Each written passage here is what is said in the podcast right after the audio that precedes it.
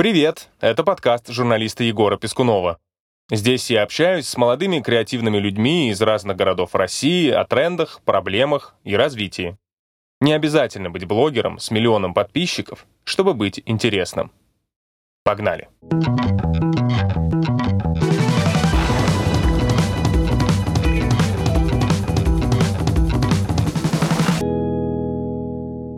Калининград всегда был забыт, но в последнее время вот к нему стали проявлять какие-то интересы. Здесь уклад жизни совсем другой. Серфинг развивается семимильными шагами. Разрыв шаблона, что я вроде в Европе, но я при этом в России. Это наше наследие, но построенное в другую историческую эпоху другими людьми. Мы здесь как бы обосновались и подзависли. Работы тут просто непочатый край. Как пользоваться демократией, никто не понял. Что с ней нужно делать? Слегка тревожно, но действуем по ситуации. Ой. Катался бы и катался, только силы кончаются быстро. Мы в самом западном регионе России, который при этом находится за пределами ее основной территории. Здесь явно чувствуется дух Европы, наследие Германии. Здесь даже собирают BMW, но при этом мы в России. А значит, нам точно здесь есть что поснимать. Мы давно хотели попасть в Калининград. И вот, этот час настал.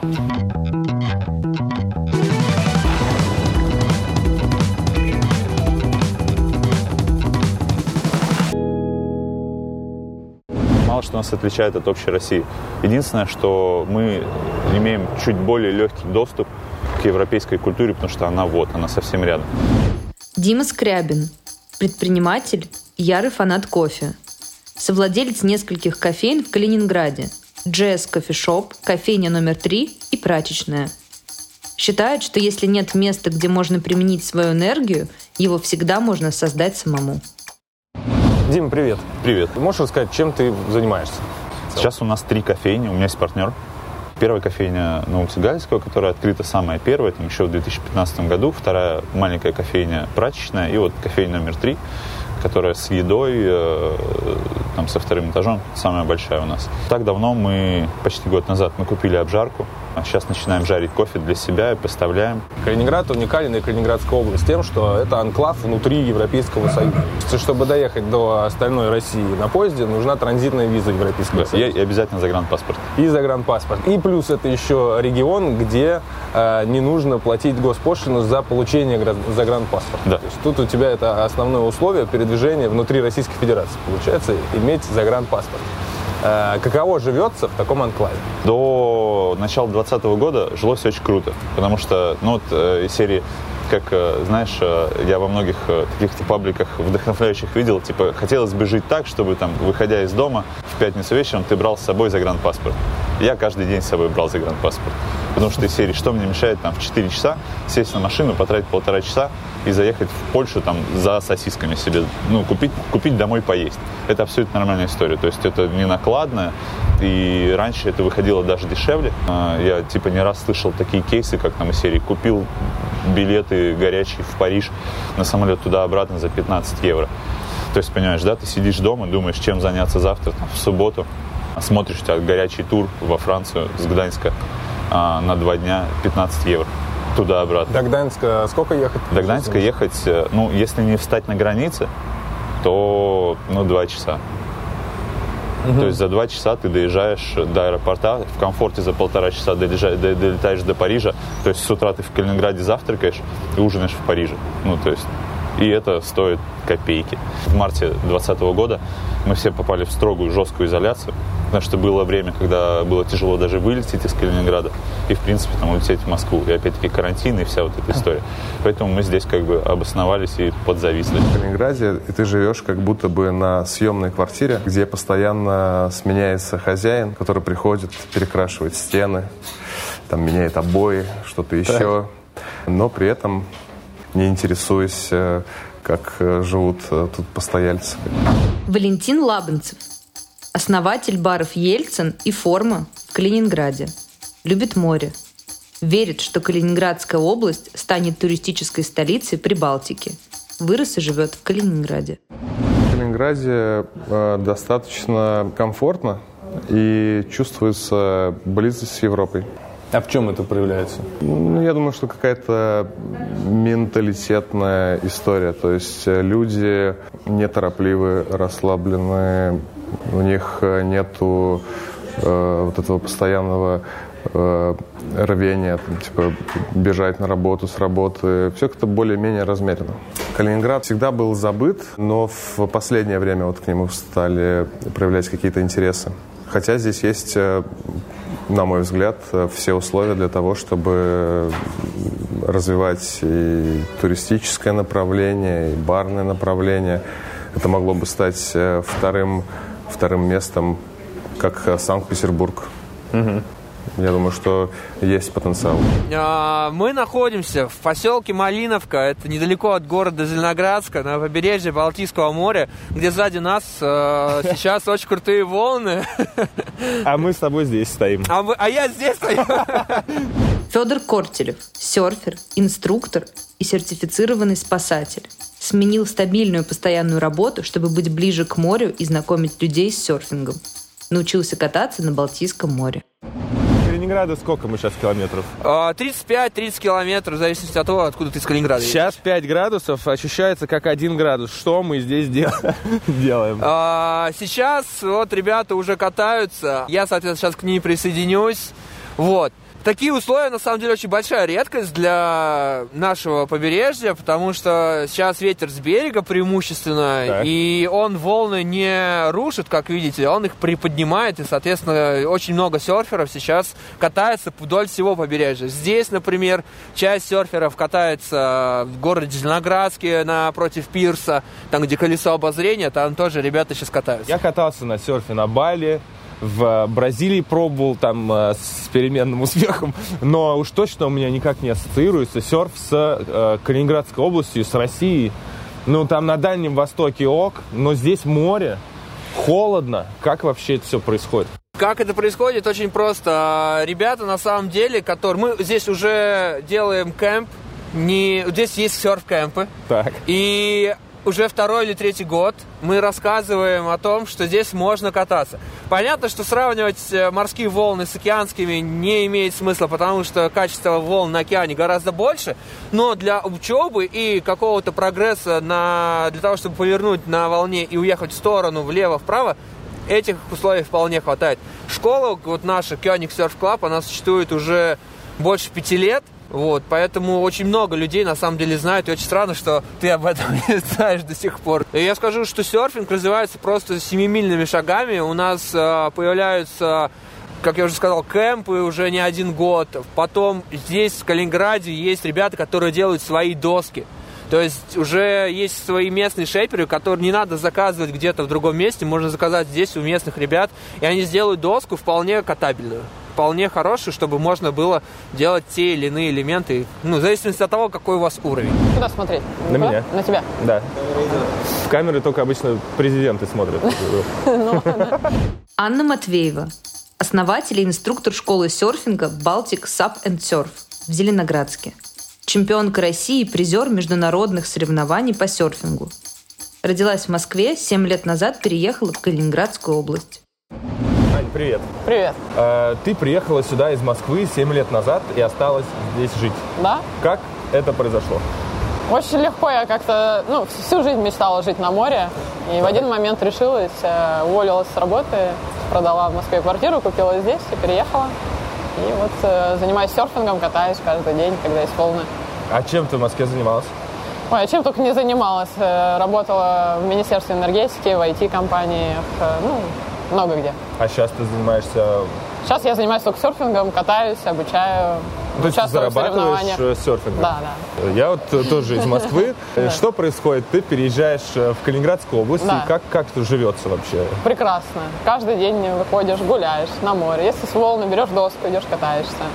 Ну, Но не чувствуешь себя как-то в провинции? Или вот некоторые тут э, говорили нам, что у нас такое ощущение, что про нас забыли, там вот остальная Россия. ну, нет, у меня такого нет. Ощущение провинции. Ну, я бы не сказала, что Калининградская область какая-то провинция. Здесь много интересного. Ну, и сам город Калининград, ну, там много что происходит, да, и на море всегда какой-то... Ну, поскольку я занимаюсь серфингом, для меня это в приоритете. И поскольку здесь есть волны, ну, у меня весь день практически занят чем-нибудь вокруг моря. Ну, а с точки Вот. зрения инфраструктуры, там, не знаю, градопланирования, урбанистики, вот эти все вот эти вот популярные очень слова, что просто на контрасте с Москвой мне вот очень На интересно. контрасте с Москвой, а в Москве что там? Ну, там куча разных там транспортов, вида, э, метро. Хорошо, что ты сказал, да. Вот в Москве ты очень много времени проводишь в транспорте. Два часа на работу, два часа работы, метро, пробки, машины. И твоя жизнь проходит немножко как бы мимо. Мимо. Да, и ты на работе целый день. Здесь, э, ну, э, уклад жизни совсем другой. Ты просыпаешься, идешь сначала гуляешь э, по набережной, по курортному проспекту, да. Э, Если есть волны, ну вот как сегодня, можно идти покататься. Если нет волн, э, занимаешься другими делами. То есть э, на дорогу времени тратишь вообще. Я всегда перемещаюсь пешком по городу. Вот. Если мне нужно куда-то поехать, конечно, я там сажусь, э, еду на этом- машину, но нет пробок, э, нет каких-то вот с этим связанных проблем. Ну, мне это очень нравится, потому что в Москве я реально очень много тратила времени на дорогу, на работу, там встретиться с друзьями, в гости поехать, в ресторан, там, в театр. Ты планируешь всегда заранее, а где припарковаться, когда ехать, ну, вот это все. А часто ты ездишь э, на, как, как ты тут, на материковую Россию? Практически не езжу. В Москве я была за 7 лет, ну, я не знаю, раз пять, наверное. И ну, не так, хочется? по делам, вообще не хочется. Из всех э, спотов в мире, В мире, да. которых очень много, и в основном это вообще океан, как Да. бы, и это тепло. Да, да. Почему Калининград-то? Почему Калининград? Да. Ты же могла продать квартиру в Москве, поехать Да. э, жить э, на Бали, э, Ну, могла. в Бразилию, Да, могла. в Южную Африку, Да. ну много куда еще. Ну, я вообще собиралась в Австралию, да, поехать. Так, да, Но в Австралию. что-то меня остановило и как-то решила попробовать сначала здесь пожить. И потом уже думаю, ну, А сюда ты приехала? понравится, не понравится. Всегда можно, опять же, продать Ну да. здесь и поехать куда-то дальше. Вот, но я приехала, и мне здесь реально понравилось. Именно вот, ну, жизнь, атмосфера. Ну и вся инфраструктура ну, лично меня устраивает. Кто-то расстраивается и говорит, то, что он, в общем-то, не получил ожидаемого, а кто-то, наоборот, влюбляется в Калининградскую область, приезжает потом еще, еще, и потом переезжает вообще сюда жить. Евгений Масиенко, исследователь культурного наследия Калининградской области, городской активист, велосипедист. Изучает и участвует в сохранении индустриальной архитектуры и инженерных сооружений. Создатель проекта «Baltic Syndicate». Ты занимаешься исследованием индустриального наследия города, так можно сказать. Да, можно сказать так. Э, Промышленное наследие, промышленная архитектура, жизнь рабочего класса, инженерные сооружения, инженерные инновации в промышленности 19-20 века, бывшая территория Восточной Пруссии, ныне Калининградская область. И иногда захожу на территорию остальной части нашей страны. Что из себя представляет Калининград с этой точки зрения? В довоенный период Восточная Пруссия довольно развита была с промышленной точки зрения. Огромное количество фабрик разного характера, э, вагоностроительная фабрика, древообрабатывающие заводы, фабрики, сельскохозяйственные объекты здесь существовали. Что-то сохранилось и продолжает до сих пор работать. У нас есть предприятие, которым скоро будет по 200 лет. Вот не каждый может похвастаться таким сроком службы и работы.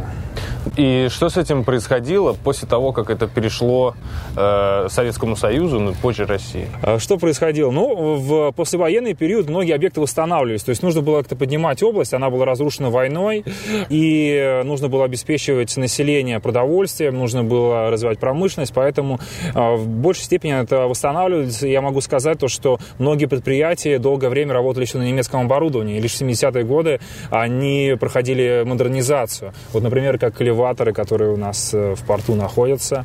Где вот? Да, они работали э, вот несколько десятилетий еще на немецком оборудовании, потом уже были модернизированы. Вот так. То есть сейчас э, что-то работает, что-то обретает новую жизнь, так, приобретает новую функцию. Культурные пространства там формируются, художественные мастерские, какие-то еще открываются новые места в этих промышленных объектах. Калининград не самое простое место с точки зрения исторического наследия, и даже такая биполярочка присутствует. То есть э, Кёнигсберг, э, Калининград, две такие разные цивилизации, два разных наследия. Как их различать и это чье вообще наследие? Да, две разных культуры в нашем городе. Ну, как две? Исторических эпох много, и та часть, которая была довоенная, она уже стала нашей. То есть я здесь родился, это уже, что называется, все мое родное. И, конечно, мы чтим, уважаем историю, но считаем это уже своим. И уже задача нашего, ну, местных жителей, ныне живущих, развивать это, сохранять, использовать. Вот, поэтому ответ, наверное, на, на вопрос такой, что это наше наследие, нам за ним следить, но построенное в другую историческую эпоху другими людьми. Это тоже стоит, конечно же, уважать. Наши войска уже брали э, практически уничтоженный город. Mm-hmm. Как минимум центр был весь уничтожен. Mm-hmm. Вот. И э, после войны надо было активно, быстренько все это дело приводить в порядок. Но это произошло тоже не очень быстро, это там сильно, сильно после войны это началось. Там сначала очень долго город расчищали, э, готовили, потом там в 60-е, в 70-е началась какая-то активная очень стройка и застройка. Ну и очевидно, что это была самая простая застройка, которую можно было себе представить, которую мы видим. Потому что надо было быстрее Э, проще и, ну, и в то же время более-менее надежно.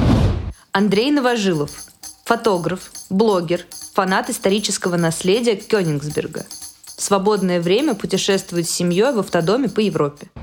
Многие люди, говоря да. о Калининграде, э, рисуют такую картину, что немецких домов не осталось, есть только значит, советские там э, хрущевки, панельки. Все это выглядит как обычный среднестатистический такой постсоветский город. На месте же, ну, очевидна разница, и ты действительно себя ощущаешь, будто ты в немецком городе, но почему-то здесь Россия находится. В каком состоянии вообще э, немецкое архитектурное наследие? Ну вот мы сегодня стоим, да, на фоне вот такого вот особняка, это была вилла. Мы Артефакта. Сто... Да. Этот район достаточно такой состоятельный был. Угу. Вот здесь э, остались еще э, виллы, дома такие престижные э, с тех времен.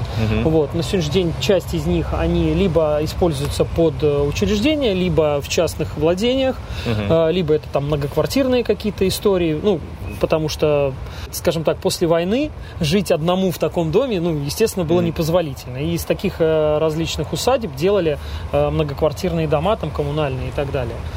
Вот. Э, касаемо сегодняшнего дня и вот того, что у нас на заднем плане, к сожалению, это такой пример. Он, ну, таких примеров наверное, все меньше, uh-huh. вот, но они еще есть. Uh-huh. И очень обидно, что да, вот сейчас мы в центре города стоим, в таком, ну, можно сказать, тоже достаточно элитном районе, uh-huh. и вот как бы здесь вот такая история. Ну, этому тоже всему есть объяснение, потому что это все вот, допустим, вот этот дом и вот соседний, э, они находи, находились, по крайней мере, я не знаю, как на сегодняшний день, 100%, они находились в ведении, э, ведении Министерства обороны, а как мы все знаем, с нашим Министерством обороны очень сложно решать какие-то такие вопросы земельные, там, uh-huh. имущественные и так далее.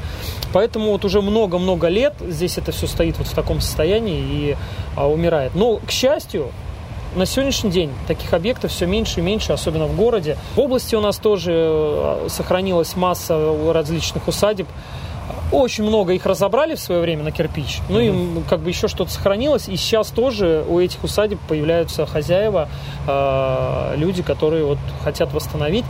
Э, потому что большинство этих всех зданий, они э, объекты культурного наследия. Поэтому их нельзя, например, купить и разобрать на кирпич. Mm-hmm. То есть их либо не купить вообще, либо купить и восстановить. И люди покупают и сейчас занимаются восстановлением. Иметь свое дело в Калининграде, малый бизнес, насколько это выгодно?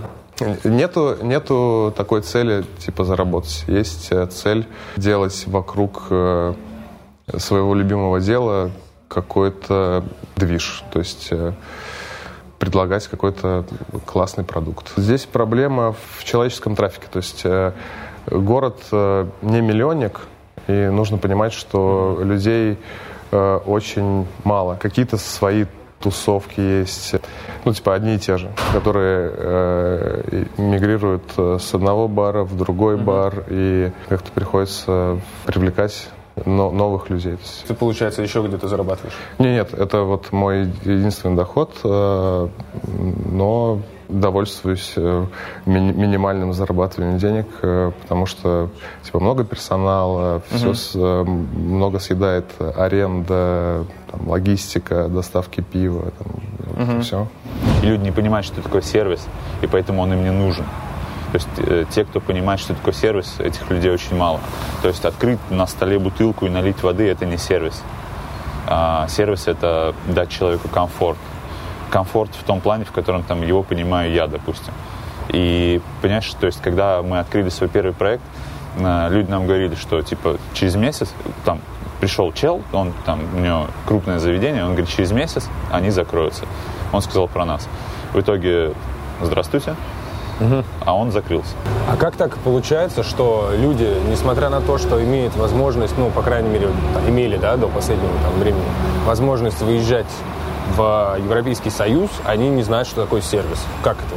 Слушай, э, люди знают. Те, кто выезжают, часто бывают и тратят там деньги, они знают.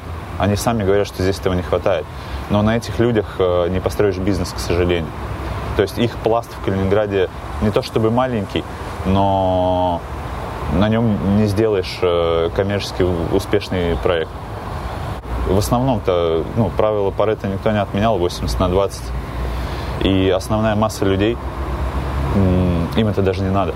И тут, знаешь, можно очень глубоко разговаривать и рассуждать об этом, почему, но, скорее всего, людям это просто надо, потому что у них нет на это денег. Не а те какая условия. средняя зарплата? Можешь? В Калининграде? Да. Я не знаю, честно. Но мне кажется, меньше 30 точно, в районе 25 тысяч. А снять квартиру, например, в центре, двушку?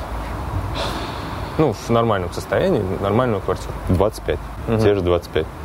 Ну, просто чтобы, да, э, 25-30. Сейчас вот, э, смотри, в прошлом году произошла такая интересная вещь. Это снижение ипотечной ставки и очень сильный туристический сезон. Эти два фактора подняли цены на недвижимость очень сильно в Калининграде, но не подняли зарплаты. но не подняли зарплаты, соответственно. А инфляция это как бы никуда не делась. А в, нынешней ситуации она еще и начинает ускоряться. Поэтому, ну, типа, слегка тревожно, но действуем по ситуации.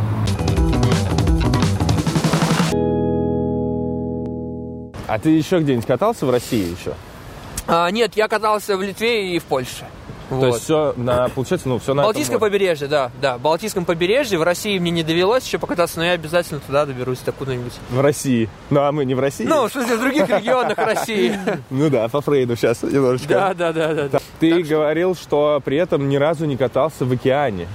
Как это вообще А, случилось? как я пришел к этому? На самом деле, это вообще долгая история. В 2015 году я первый раз попробовал серфинг здесь, на Балтике, в этой же школе. И потом был период, когда я ну, был занят другими делами и как-то не придавал этому значению, но тяга к серфингу, она у меня осталась. И э, в 2019 году я начал этим активно заниматься и вот подумал, что надо как-то это совмещать. То есть надо, чтобы это было какое-то мое хобби, она же моя работа. И я уволился с типографии, работал там менеджером по продажам. И сейчас вот работаю здесь, обучаю людей.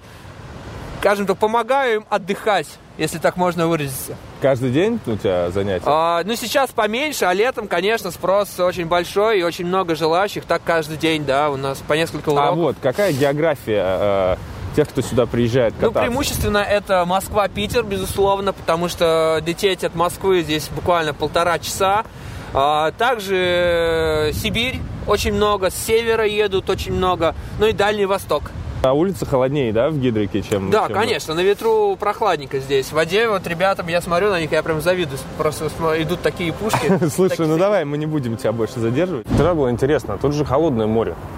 Летом прогревается 17-22 градуса. Ну, это все же холодное, 17 градусов. Мы тут все моржи, значит.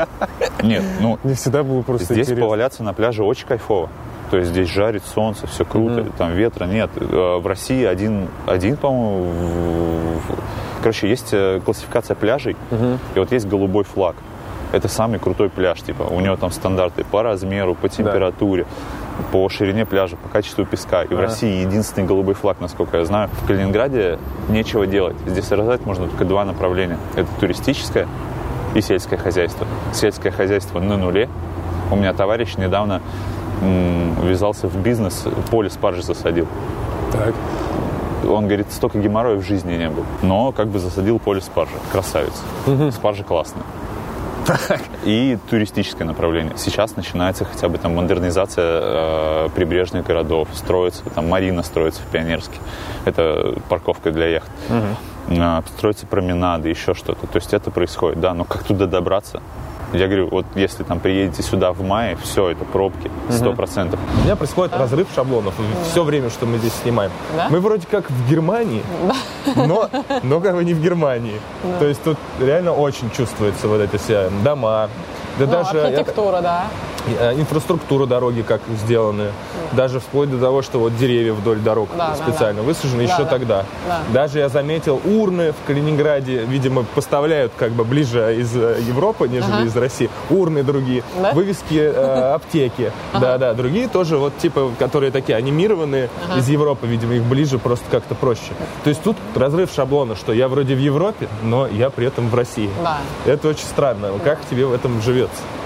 Мне Да. прекрасно. Ну ты себя, ты себя где Ну, чувствуешь? В Европе просто- или в России? Москва тоже не особо Россия, да? Если ты поедешь из Москвы в любой, ну, куда-то в глубинку в Россию, ты тоже будешь Ну ощущать да. себя, ну, Но там все равно, такой. там сталинский ампир или хрущевки. То есть это вот...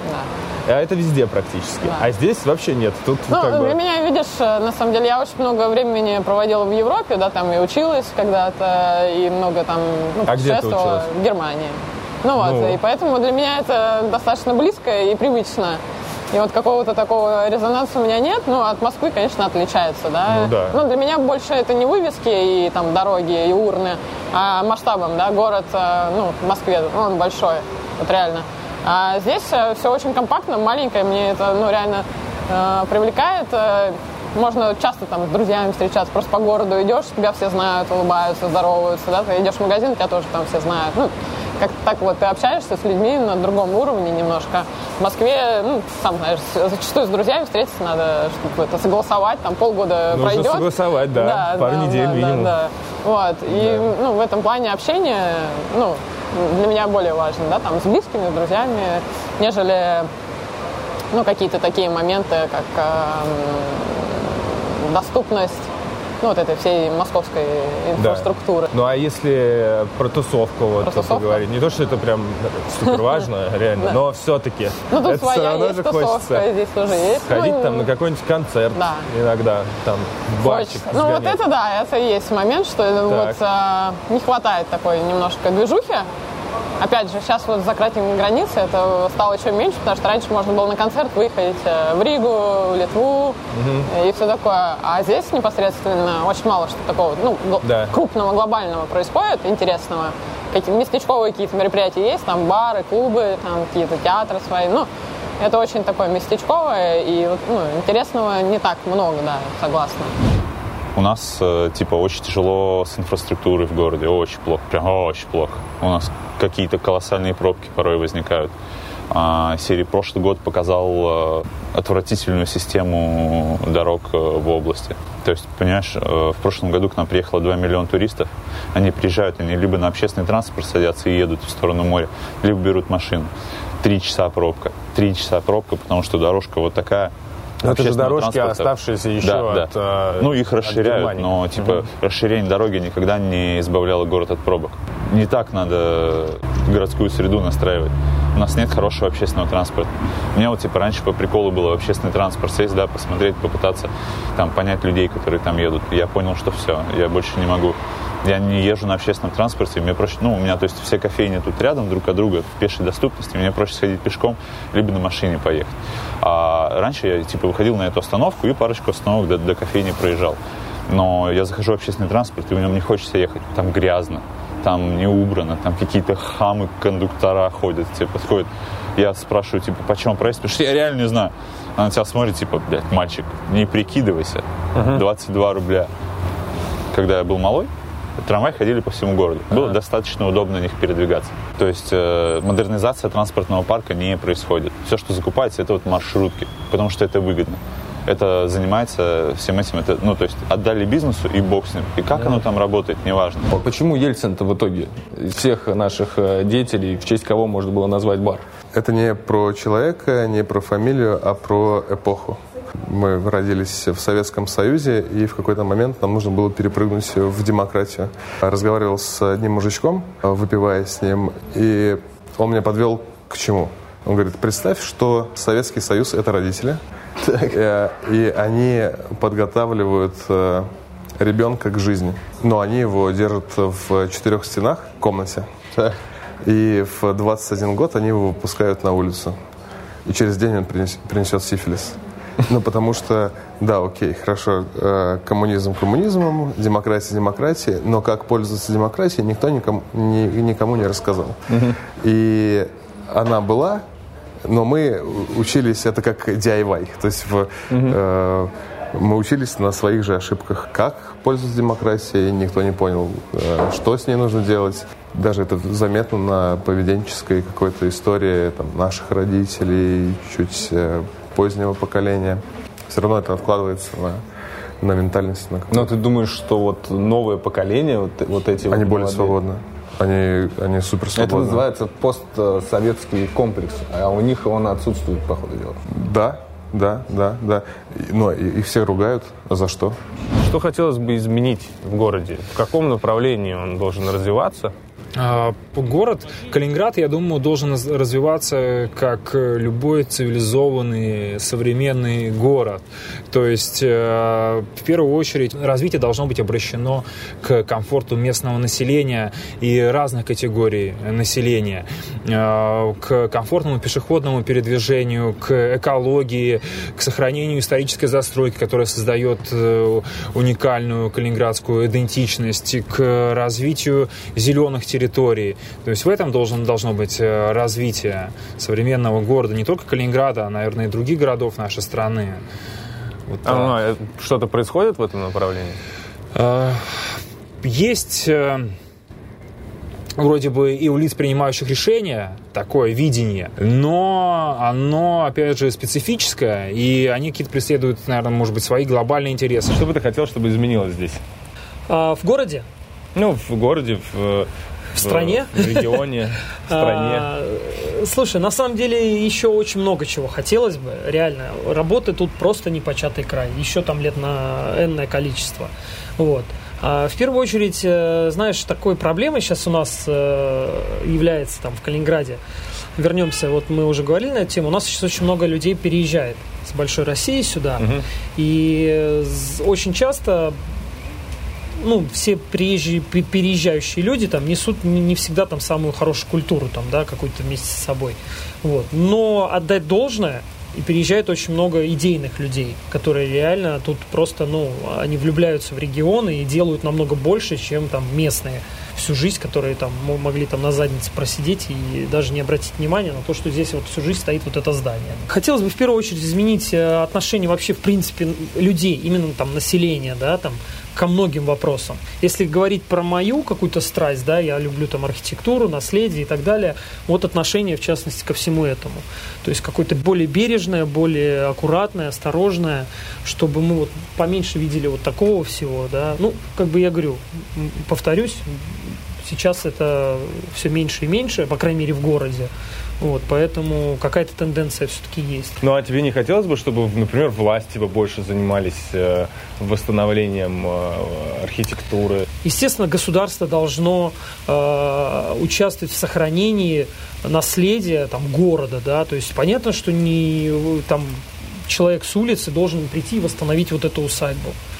Здесь должно быть прямое участие государства. Самое главное, чтобы власть не мешала инициативным людям. То есть, когда если есть хорошие инициативы, вот как, например, волонтерские движения, которые занимаются какими-то этими вещами, пускай власть не мешает, главное. Потому что, это, знаешь, когда начинают там лезть сильно, типа помогать, вот это все, это все превращается в какой-то фарс. Ага. Вот. Просто не мешать. Сейчас очень э, взлетели цены на жилье.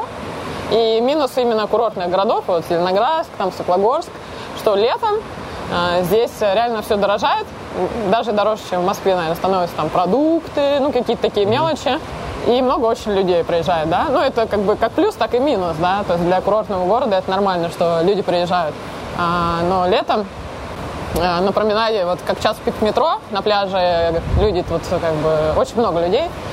Вот, все там загорают, купаются. Ну, это специфика такая курортного города. Ну, для кого-то это минус, кому-то это не нравится, кому-то нравится, что это тихий, спокойный городок, а летом он превращается в такой э, очень популярный курорт. Ну да. Вот, поэтому такой минус. Ну и цены. Ну вот сейчас даже парковка вот эта вот, куда мы заехали, она раньше стоила 50 рублей час, а сейчас 20 минут, а, 10 минут 20 рублей. Ну, как бы. Потому что... Побыстрее общаемся. Куда едет человек отдыхать, который живет в курортном городе? А, ну, едет э, на другой курорт отдыхать. Ну, куда ты обычно ездишь? Ну, я езжу, там Только не есть говори в волны. Польшу. Не, не, ну, я, нет, я небольшая фанатка ездить в Польшу, там, отдыхать на шопинг. Я езжу там, где есть волны. Вот, скоро поедем вот в Марокко кататься опять. Ну, такие места. Где ты себя видишь через э, 10 лет? Не знаю, нет, э, нет такого пока видения через 10 лет. Ну, пока вот на данный момент плана отсюда, ну, если вот местоположение, да, а, плана уезжать отсюда у меня нет. Раньше, когда я жила в Москве, мне всегда хотелось куда-то вот уехать, переехать, уехать там в Европу, в Австралию, там еще куда-то, вот на море. А сейчас мне, ну, спокойно здесь, хорошо, мне все нравится, поэтому каких-то таких вот планов уезжать нет. Пока что занимаюсь тем, что мне нравится, и меня все устраивает. Локальный национализм. Ну, то есть ты сознательно здесь находишься, а все-таки в перспективе ты хотел бы здесь развиваться, либо дальше куда-то двигаться? Э, Здесь, конечно. Я думаю, что нужно сделать э, э, какой-то- какую-то себе базу, где ты остановишься, и из этой базы ты уже можешь гонять в разные места, путешествовать, э, изучать. Ты когда-нибудь думал о том, чтобы переехать отсюда? Когда-то да. Э, У меня часть моих знакомых уехала, кто-то в Германию, кто-то в США, вот, кто-то в Польшу. А, И такие мысли у меня тоже были. Вот. Но я думаю, многие, у многих они были. Географическое расположение такое удобное. Вот. Я учился в Литве и, собственно, м, видел, э, как там все дело обстоит. Такие мысли были, но сейчас их э, нет. Я, то есть, хочу жить пока в Калининграде, в Калининградской области. Не думаю отсюда переезжать. Почему? Ну, хочу, чтобы эта территория, разви- этот- эта область развивалась. Вот. И э, есть э, планы, как это можно осуществить. Есть желание. Кто, если не мы, как говорится. Вот.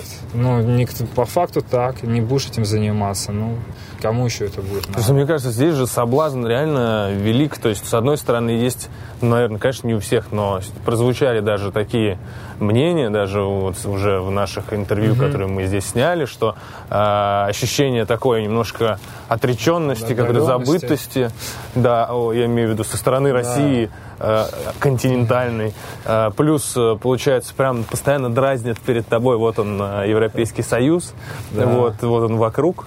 То есть тут, э, и тем не менее, ты говоришь, что не хочется. Да, люблю Калининградскую область и э, вижу м, ее, в общем, Сейчас должен флаг, знаете, сзади должен такой флаг. в общем, люблю Калининградскую область и хочу, чтобы она, в общем, развивалась и чтобы у нас было не хуже, чем там.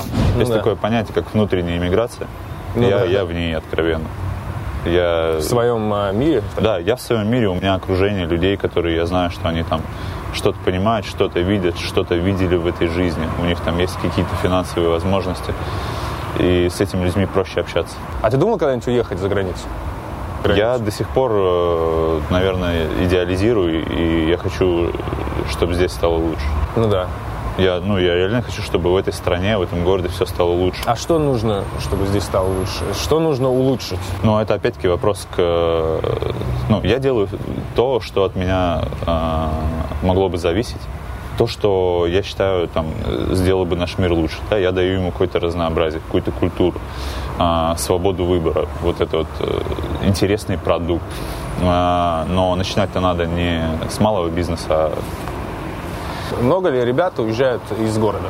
В Россию или за границу? Молодежь. да, уезжают много. Это э, ощущается прям? То есть ты видишь друзья твои, знакомые? Слушай, ну надо же тоже понимать, что там мой круг общения это приблизительно мой возраст. И вот из тех, э, кого я знаю, моего возраста уехали много, но многие вернулись. Мгм, Тебе 33. Мне сейчас 33, да. Я сам в свое время уехал. Я уехал в 2013 году отсюда, в Москву. Вот. Э, полтора года жил в Москве и вернулся. Э, кто-то не вернулся, кто-то остался там. Но здесь э, когда-то нечего было делать, реально нечего. Сейчас начинает появляться спрос на профессионалов, на людей. Им начинают платить зарплаты. Начинают появляться те места, куда ты можешь применить свою энергию. Здесь их надо просто найти, либо создать. Я вот не нашел, я создал. И опять-таки ну, то есть многие очень уезжают там, опять-таки, Берлин. Это прям мека для калининградцев творческих, которые uh-huh. уезжают. Сейчас многие вернулись, потому что визы закончились, и их сейчас не получить. Я считаю, что надо... Это сложно. Это прям... Это сложнейший путь заниматься всем этим здесь. Не уезжать, а прям пытаться здесь создать свою комьюнити, э, то есть э, свою вот эту тусовку, которая будет это все потреблять. Опять-таки, по тем всем причинам, о которых мы сегодня говорили. Но это реально. Это сложно, это долго, это порой неблагодарно, но, типа, в итоге это дает свои плоды. Тем, что город становится более привлекательным, город становится более интересным. А если просто, знаешь, сказать, что, типа, ну, здесь нечего делать, я поеду, ну, это самый простой путь. Немецкое прошлое, российское настоящее. Да, когда ты находишься в Калининграде и Калининградской области, то постоянно происходит разрыв шаблонов. Один только серфинг на Балтийском море чего стоит. Это, кстати, очень круто. По-настоящему здорово то, что, да, здесь ценят свою историю, но здесь также не хотят сидеть на месте, а хотят развиваться. А вот скорость, с которой это может происходить, это уже не так важно, ведь самое главное – это желание. Песку